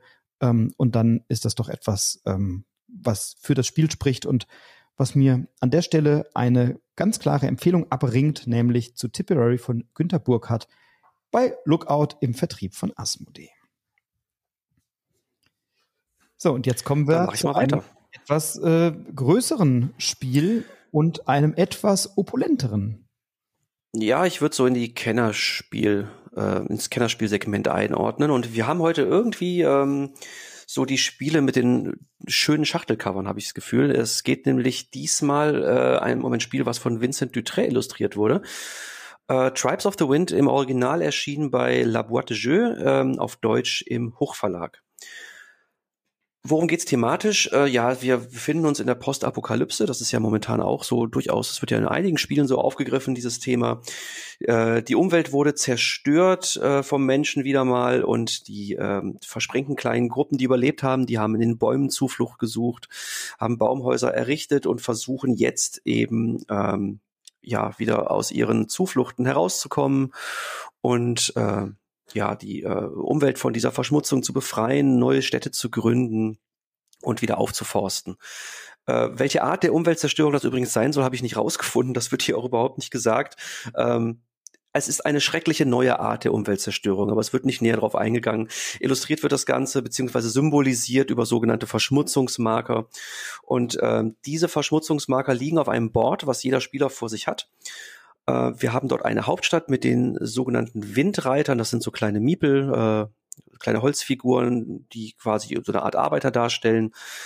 Wir haben ein Raster von drei mal äh, vier äh, Quadraten, wo wir unsere Waldplättchen drauflegen können und was dann quasi die, die Aufforstung symbolisiert.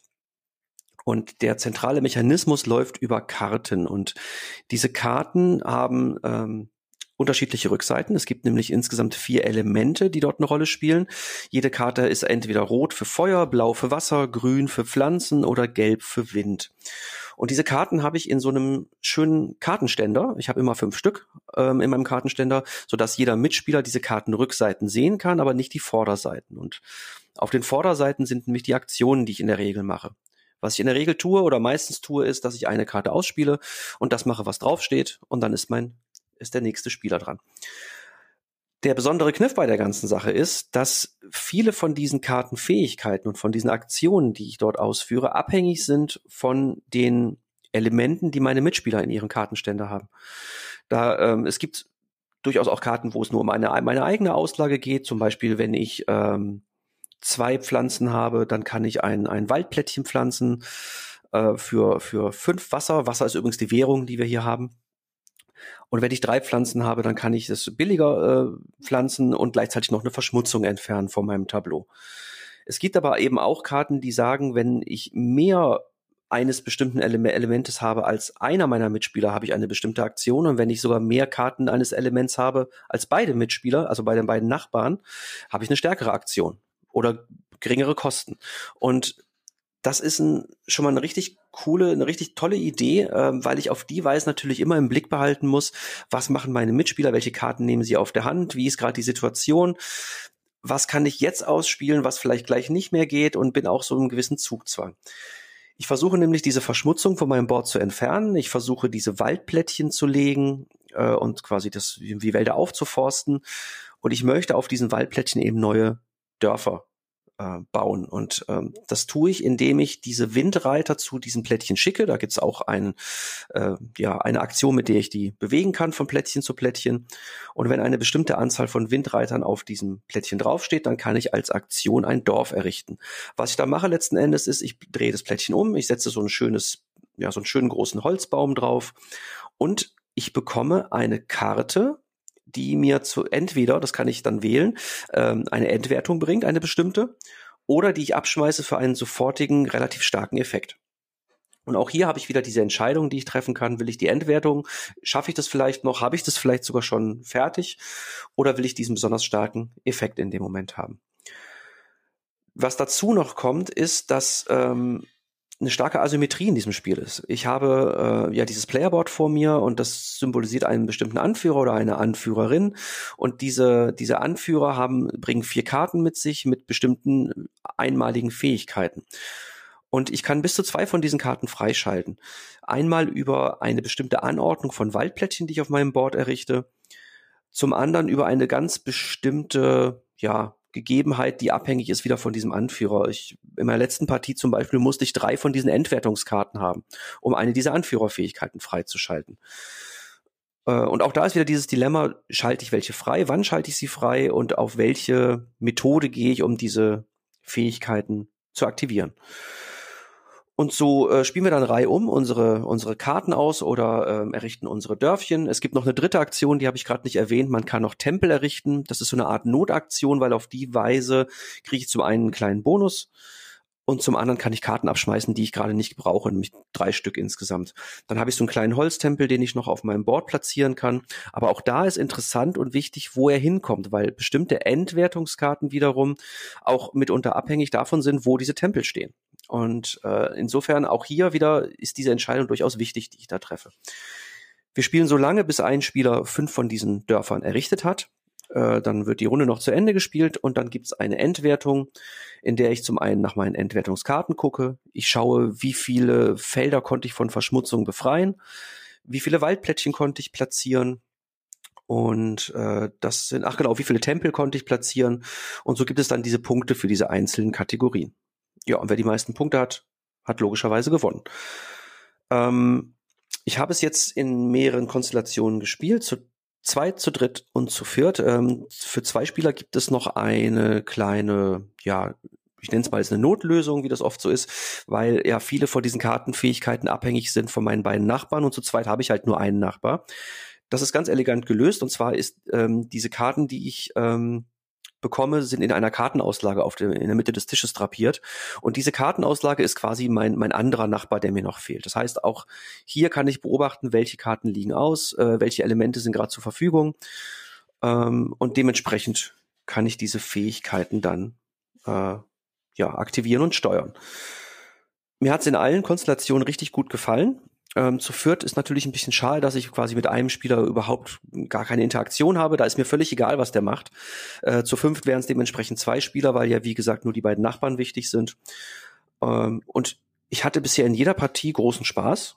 Ich hatte auch noch nicht das Gefühl, dass ich das irgendwie, ja, zu sehr wiederholt in seinen Abläufen. Natürlich, ich habe nur diese Aktion, bewege ich Windreiter, entferne ich Verschmutzung, hole ich mir Wasser als Währung oder errichte ich diese Wälder. Am Ende läuft es auf diese vier oder dann fünf Aktionen mit den Dörfern ähm, hinaus. Aber durch diese Asymmetrie dieser Anführer, äh, dass die eben alle ihre unterschiedlichen Fähigkeiten haben, habe ich eine große Abwechslung in meinen Augen. Zumindest bis ich diese fünf Anführer mal durchgespielt habe. Und dann kann ich von vorne anfangen und nochmal neue Strategien mit denen ausprobieren. Hat mir richtig gut gefallen. Ist wie gesagt auf Kennerniveau und äh, auch bei meinen Mitspielern kam es durchweg gut an. Also ich kann das, ich kann jedes Wort äh, unterschreiben, was du gerade sagst, also zumindest äh, was die Bewertung angeht, denn auch ich finde Tribes of the Wind wirklich ganz, ganz toll. Mir macht das ganz großen Spaß. Ähm, und ich finde diesen, diesen Mechanismus, dass diese Anführerkarten mit ihren Fähigkeiten also abhängig davon sind, welche Kartenrückseiten meine Mitspielenden habe oder welche Karten ich vor mir liegen habe. Ähm, das finde ich einen ganz tollen Mechanismus, den ich so auch noch nicht kannte in der Form, also zumindest nicht in einem solchen äh, Kennerspiel. Man kennt das vielleicht von Hanabi oder so, dass man sieht, was hat denn da mein Gegenüber da auf der auf der Karte und dann hat das für mich eine Bewandtnis. Aber das fand ich wirklich frisch. Ähm, und ich habe ich bin ich bin so einer der Spieler, wenn ich sehe, es gibt ganz viele Möglichkeiten, Punkte zu machen. Ich will sie alle und ich tue mich total schwer, mich dann zu fokussieren und sagen, okay, jetzt mache ich mal die oder jene Strategie. Und was ich schon mal festgestellt habe, ist, du kannst wieder nicht alles erfüllen übrigens. Das ist ein großer Spoiler. Das geht gar nicht. Ich probiere es trotzdem immer wieder und fall damit regelmäßig auf die Nase, weil ich will natürlich irgendwie meine Plättchen abräumen. Ich will alle Endwertungen erfüllen. Ich will möglichst viele Tempel bauen, denn diese Tempel sind zwar eine Notlösung, weil sie Ressourcen bringen oder einen Vorteil bringen und ich Karten austauschen kann. Gleichzeitig bringen aber gebaute Tempel ja am Ende auch nochmal ein paar Punkte in der, in der Schlusswertung.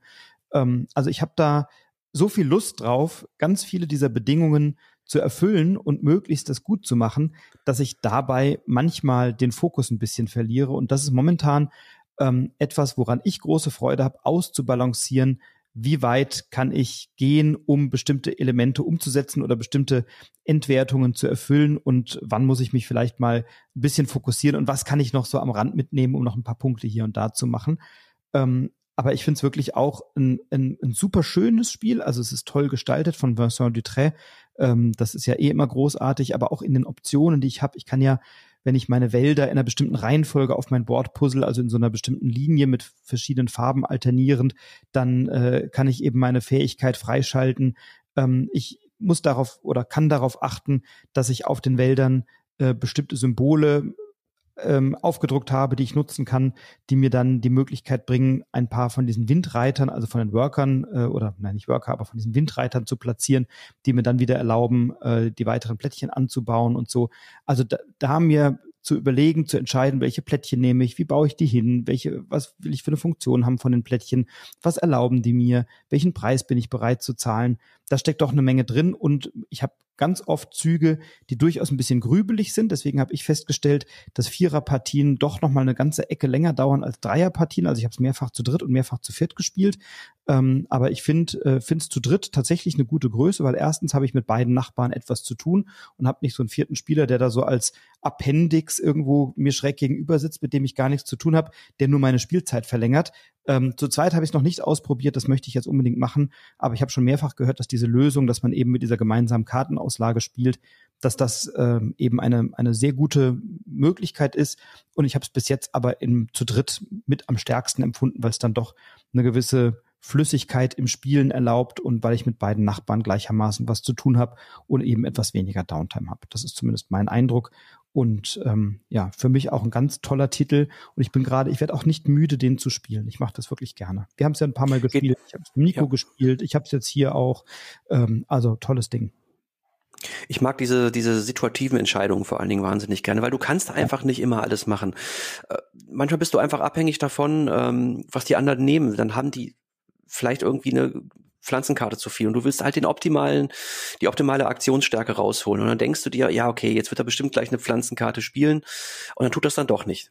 Und äh, dieses Abwarten und dieses, ja, dieses Pokern, kann ich vielleicht noch was Stärkeres rausholen oder nicht? Manchmal kannst du bestimmte Karten auch einfach nicht spielen. Das ist übrigens auch ein Punkt, den ich noch negativ anmerken möchte. Ich hatte in zwei Partien schon die Situation, dass ein Mitspieler oder eine Mitspielerin im ersten Zug nichts machen konnte, außer einen Tempel zu bauen, weil du eben diese Karten zufällig ziehst am Anfang und dann ziehst du manchmal, wenn es doof läuft, fünf Karten, die du allesamt nicht ausführen kannst, weil gerade die Bedingungen dafür nicht gegeben sind. Und dann kannst du nur diesen Tempel bauen, sonst nichts. Und dann kannst du Karten abschmeißen und hast eine bessere Auslage in der Regel. Das war so ein bisschen, das sorgte gleich zum Anfang des Spiels für so ein bisschen, ja, Frust wäre vielleicht zu viel gesagt, aber für etwas Verwunderung. Und äh, dann musste ich erstmal so ein bisschen Überzeugungsarbeit leisten, dass aber der Rest des Spiels das wirklich entschädigt und das eine absolute Ausnahmesituation ist. Ja, wir in einer Situation waren wir, glaube ich, zusammen, ne, mit unserem dritten Mitspieler, der dann am Tisch saß. Ja. Da gab es gleich am Anfang eine Irritation. Ähm, und das kann ich auch nachvollziehen. Wir sagen, ja, wir ziehen jetzt hier zufällig Karten und mein erster Zug ist gleich Schrott. Ich kann eigentlich nur so einen Tempel bauen. Ähm, und kann mit diesem Tempel ja dann auch keinen Einfluss mehr nehmen, den so hinzulegen, dass ich den gerne für die Schlusswertung will. Dann kann ich diesen Frust oder diese Irritation, Frust war es nicht, aber die Irritation zumindest am Anfang ganz gut verstehen. Ähm, aber so richtig oft ist das nicht, ähm, ist das nicht passiert. Es ist halt ein sehr taktisches Spiel. Also ich habe ich hab nicht die große Strategie, die ich von Anfang bis Ende komplett umsetzen kann, sondern manchmal sage ich, ja, das ist vielleicht jetzt nicht die optimale ähm, Aktion, die mir nützt, aber ich kann sie gerade in einer tollen Stärke machen. Also hole ich mir jetzt vielleicht einfach nur noch mal ein bisschen äh, ein paar Wassermarker, um dann mich aufzurüsten für die nächste Runde. Oder jetzt passt's gerade gut, ähm, auch wenn ich eigentlich was anderes vorhatte, dies oder jenes zu machen, weil ich gerade das in einer günstigen Aktionsstärke machen kann und dann ziehe ich das möglicherweise vor. Und diese, dieses taktische und dieses Gucken, was geht gerade in Abhängigkeit zu den anderen, ähm, ja, es ist glücksbehaftet, aber eben auch dadurch taktisch geprägt. Und ich finde den Taktikteil, der überwiegt den Glücksteil. Ja, es ist sehr, sehr taktisch, definitiv. Und ja, also es stört mich überhaupt nicht. Also du kannst ja von vornherein nicht keine große Strategie irgendwie zurechtlegen. Das geht nicht. Das kannst du definitiv nicht. Was du noch zur Downtime gesagt hast, ähm, ich finde zwar natürlich bei größerer Spielerzahl logischerweise dauert es länger, bis du wieder dran bist, aber die Züge gehen wahnsinnig schnell, weil du eben meistens schon vorausplanen kannst. Es ändert sich in der Regel zumindest nicht mehr allzu viel, bis du dran bist, außer jemand baut direkt vor dir nochmal einen Tempel der, der rechte Nachbar, dann kannst du schon mal zu einem kurzen ja, äh, Moment führen, wo du wirklich mal nachdenken musst und neu überlegen musst, was kann ich überhaupt tun. Aber ansonsten gehen die Züge wirklich ratzfatz von der Hand. Finde ich auch und sehr positiv tatsächlich. Auch wenn mich natürlich ehrlich gesagt selten wirklich interessiert, was meine Gegner machen. Ich beobachte eher natürlich, äh, ob es das langsam Richtung Spielende geht oder nicht. Das ist eine ganz wichtige Beobachtung.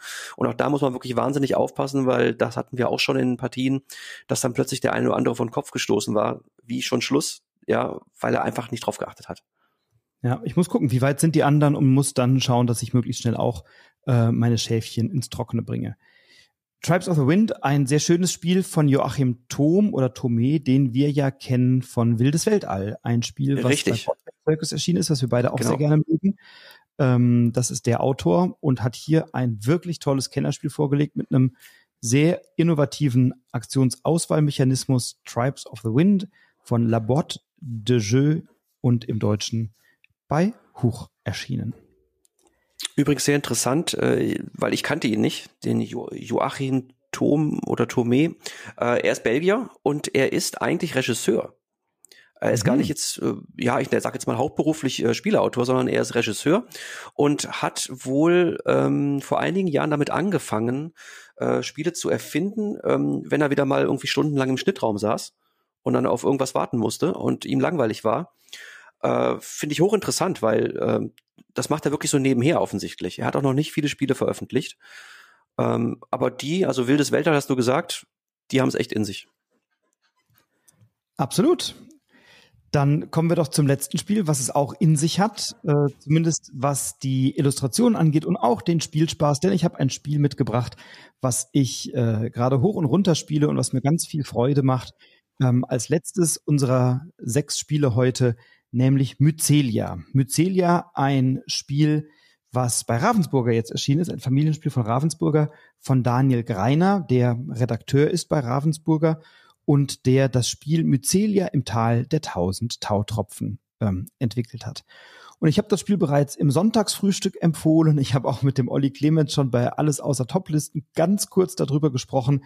Ich möchte aber gerne hier auch ähm, kurz drüber sprechen, weil ich möchte wirklich, dass dieses Spiel eine schöne Aufmerksamkeit erfährt. Denn es ist ein Spiel, das sich wirklich lohnt als Einsteiger, Deckbilder, als Familiendeckbilder. Wir haben ein Spiel, bei dem wir, also Sie haben ein bisschen sprachlich, ein bisschen äh, sehr tief in die Alliterationstrickkiste gegriffen. Tretet ein in die wundervolle Welt von Mycelia, bringt die magischen Tautropfen aus eurem Wald zum Schrein des Lebens, bla bla. Äh, und wir sind im Tal der tausend Tautropfen und es ist ein tautastisches Deckbauspiel für eins bis vier Pilzbegeisterte ab neun Jahren. Ich weiß nicht, wer die Zielgruppe ist und wie viel Pilzbegeisterte ab neun Jahren da rumlaufen und was ein tautastisches Deckbauspiel ist, aber äh, sei es drum, da haben sie also sehr stark in die Textekiste gegriffen. Ähm, gleichzeitig ist es wirklich ein, ein ganz tolles Spiel. Denn wir haben vor uns einen Waldboden liegen, also einen Spielplan, auf dem wir unterschiedliche Untergründe haben im Wald, nämlich äh, Gras, dann haben wir Laub und wir haben Wasser und dann haben wir noch Erde. Und dann haben wir ganz übliche Startkarten, die wir in unserem Handdeck haben und wir müssen hier keine Entscheidung treffen.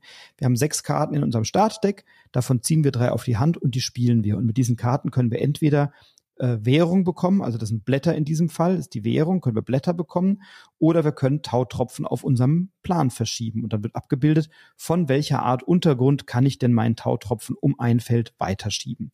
Und dann schiebe ich die auf einem Raster, das sind ein vier mal fünf äh, Felder großes Raster, schiebe ich die in Richtung eines sogenannten Schreins oder so eines kleinen Wirbels. Und immer wenn ich die auf diesen Wirbel schiebe, auf meinem kleinen Tableau, dann kann ich diesen Tautropfen, der sieht aus wie so ein ähm, äh, Hustenbonbon, ein blaues, so ein Halserfrischungsbonbon. Muss man sehr aufpassen, dass man die nicht plötzlich in den Mund nimmt, weil man sagt, hm, die sehen aber lecker aus. Ähm, und dann kann ich diesen Tautropfen eben verschieben und wenn der auf diesen Wirbel kommt, dann nehme ich den von meinem Tableau runter und lege den auf einen Schrein und dieser Schrein ist wirklich 3D mäßig zusammengebaut, so rund und obendrauf ist so etwas, das aussieht wie eine Telefonwählscheibe ähm, und dann ist so eine kleine Klappe oder so eine kleine Rampe, von der dann diese Tautropfen da wieder rausfallen können, denn wenn der Schrein gefüllt ist, je nach Anzahl Spielender ist der äh, unterschiedlich früh oder spät voll. Dann drehe ich einmal diese Wählscheibe, dann purzeln alle diese Tautropfen unten von der Rampe und können weggeräumt werden. Und es fällt ein Würfel unten raus, der nochmal sagt, ähm, auf welche Felder gibt's dann so eine kleine Übersichtskarte, ähm, auf welche Felder neue Tautropfen gelegt werden. Das Ziel ist es, als erster oder erste das eigene Tableau freigeräumt zu haben. Und das kann ich natürlich nur mit meinen Basiskarten nicht machen. Es ist ein Deckbilder. Ich kann also für die Blätter, die ich mir da erwirtschafte oder äh, die ich bekomme über meine Karten, kann ich weitere Karten dazu kaufen, die es mir dann erlauben, in unterschiedlichen Konstellationen und Bedingungen Tautropfen zu verschieben oder vielleicht auch gänzlich von einem Feld zu entfernen, wenn bestimmte Rahmenbedingungen erfüllt sind. Also wenn zum Beispiel kann ich mit einer Karte wenn mindestens zwei Tautropfen auf diesem Feld liegen, kann ich einen Tautropfen davon ein Feld weit schieben und gleichzeitig von einem Feld, auf dem exakt ein Tautropfen liegt, kann ich dann den auch nochmal verschieben. Oder ich kann auf einem Feld, auf dem mindestens ähm, ein Tautropfen liegt, bis zu drei Tautropfen gänzlich entfernen oder so. Also da gibt es so eine Ikonografie, die mir immer mit so einer, wenn mindestens das erfüllt ist, dann kann ich maximal dieses oder jenes erreichen. Und das heißt im Wesentlichen Tautropfen verschieben oder ganz entfernen. Ich habe manche Karten, die mir beim Kauf eine Sonderfähigkeit bringen. Es gibt manche Karten, die meinen Gegnern eine Sonderfähigkeit geben oder eine Sonderfunktion. Es gibt manche Karten, wenn ich sie ausspiele, habe ich etwas davon und meine Mitspielerinnen und Mitspieler möglicherweise auch.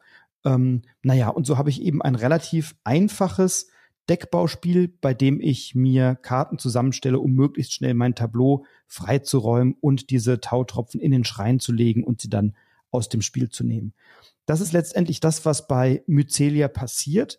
Ähm, und auch nach einer deutlich zweistelligen Anzahl Partien kann ich sagen, der, da ist tatsächlich für ähm, Einsteiger und für Familien- und Gelegenheitsspielerinnen und Spieler ein, ein durchaus guter Wiederspielreiz. Ähm, wie hat dir denn mit Celia gefallen? Du hast auch, glaube ich, nicht so viele Partien gespielt, aber mit mir zumindest eine, glaube ich, ne?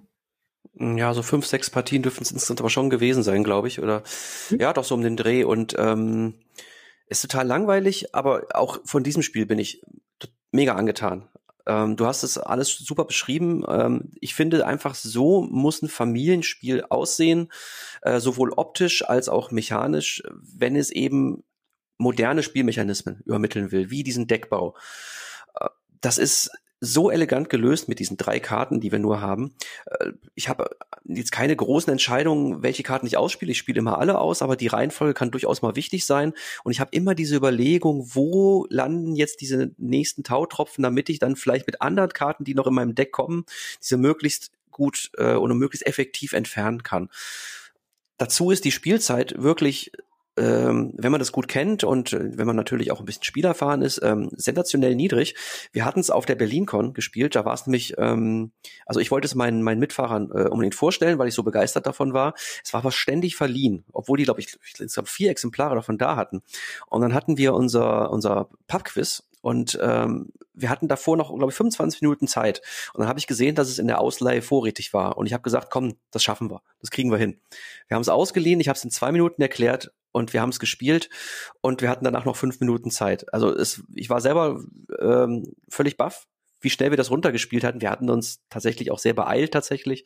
Aber ähm, auch das geht, dass man das wirklich in kürzester Zeit ähm, äh, spielen kann und dafür eine Menge Spaß hat also ja, ich, ich bin begeistert. Es, es hat auch einen schönen, um jetzt mal so ein bisschen Bullshit-Bingo zu spielen, einen schönen Aufforderungscharakter und eine schöne Tischpräsenz. Das sind natürlich zwei Begriffe, die, äh, mit denen gehe ich doch einigermaßen sparsam um immer, aber hier treffen sie durchaus zu ähm, weil dieser Schrein, dieser, dieser 3D-Schrein, der ist spieltechnisch komplett verzichtbar. Also ich hätte auch diese Trautropfen einfach auf ein Tableau legen können und wenn das voll ist, räume ich die zur Seite und würfel einmal. Aber so habe ich halt eben diese Wählscheibe, dann putzeln die da einmal unten raus und dann kommt der Würfel hinterher und dann lege ich halt nochmal ein oder zwei Tautropfen wieder zurück auf mein Tableau. Ähm, also völlig unnötig, dieses Ding, aber es macht eben Spaß. Und genau das ist das, du hast eben gesagt, das ist das, was Familienspiele brauchen, die ein modernes Spielkonzept äh, vermitteln.